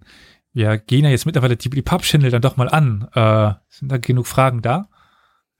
Oh ja, doch, ich glaube schon. Also es sah ziemlich gut aus. Wie es dann aussieht nach dem Aussieben, weil wir hatten da schon die eine oder andere Frage entdeckt, die schon mal irgendwann äh, erwähnt Ja, komm, fand. also Historie Ähm, Dementiales, als würde ich mich daran erinnern. Ja, das stimmt auch wieder. Äh, aber ja, nee, klar. Also da Mhm. könnt ihr auch noch mal reinschauen, falls ihr dann doch noch eine oder andere Frage unterbringen wollt. Genau. Ja, dann bleibt uns jetzt nur noch die Möglichkeit, uns zu unterstützen, oder? Ähm, ja, da möchte ich ja noch mal ganz kurz Schelte loswerden. beiden. so gut die letzte Folge war und so unpassend der Spruch von Elias, dass ich euch köp köpfen werde, weil das irgendwie nicht, das war irgendwie unpassend. Nein, ich werde euch nicht köpfen, ich werde Schelten. euch äh, hiermit, äh, ja genau, ich erteile euch hiermit Schelte in der Öffentlichkeit. Also sowas muss vorbereitet sein. Ich habe dann deswegen äh, in, den, in die Episodenbeschreibung auch noch mit reingeschrieben, dass wir uns bei den ProduzentInnen bedanken. Ja, dann äh, gilt es, Danke zu sagen an unsere Produzentinnen, nämlich die Franziska und den Roman. Vielen Dank und auf Wiedersehen und Hören. Bis bald. Frankly, I enjoyed this, pe- uh, this episode. Cheerio.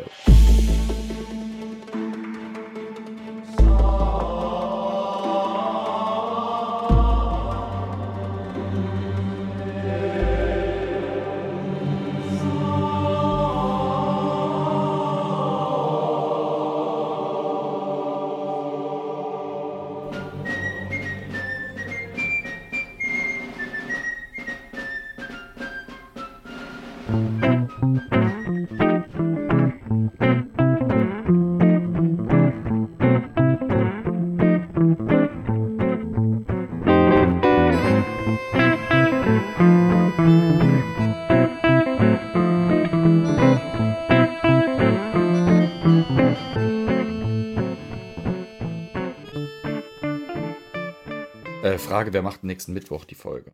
Der, der fragt, oder? Also, Kann, Fragt. kann gucken. Fragt. Es heißt fragt. Danke, Karol. die, ähm, also Fragt mal, ob der Einkaufswägen frei ist.